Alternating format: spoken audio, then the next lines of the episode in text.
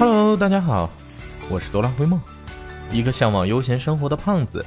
一个喜欢在厨房折腾吃吃喝喝的吃货，还是一个民俗历史文化的票友。不知道大家是否有过和我一样的感觉啊？每天沉浸在繁忙的两点一线之间，感觉自己所有的兴趣都被冲淡了。下了班回到家，懒懒的不想动弹，真的可以是说。只想在下班后的晚上关上了手机，一个人窝在沙发里。明明早晨起来的时候想着晚上要做一顿大餐犒劳一下辛苦了一天的自己，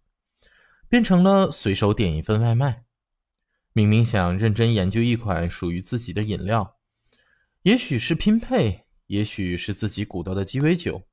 但终究变成了脑子里想想，也没有勇气去付诸实践。明明很想细细寻找一道菜的历史印记，却实在懒得专门去为了它去翻动那些尘封了很久的柜子里的书。最后呢，还是选择躺在沙发上看看剧、刷刷微博，心里还不停的安慰自己：“嗯，这些都是明明想去做的，不是我。”然后看到剧里的人物，又觉得他们的生活好惬意，好有意思。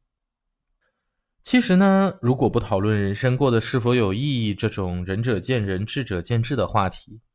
单说什么样的生活才是有意思的，那么好像大部分在生活中让我们感受到有意思的事情，其精髓都可以总结成两个字，就是虚度。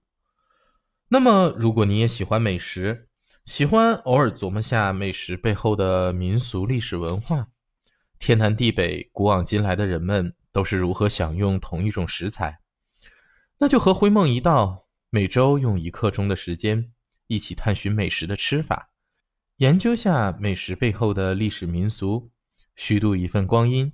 打造一个能够治愈我们自己的虚度时刻吧。最后，欢迎大家光临虚度时刻，愿我们在这里虚度一刻，美味一刻，用美食背后的民俗文化治愈一刻。